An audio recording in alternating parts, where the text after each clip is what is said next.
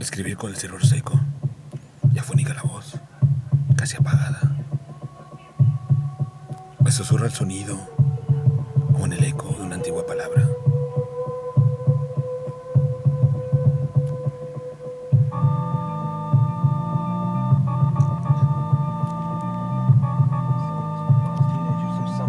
Con demonios de mente anidando en el pelo, como buitres pendientes, agitando las alas.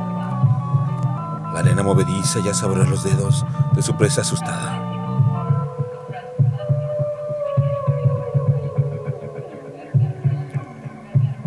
Y escribir resistiendo desde el refugio claro de obscura madrugada.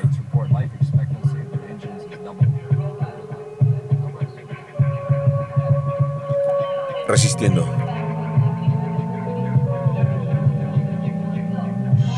Texto. María Bendaño. Voz. André Michel.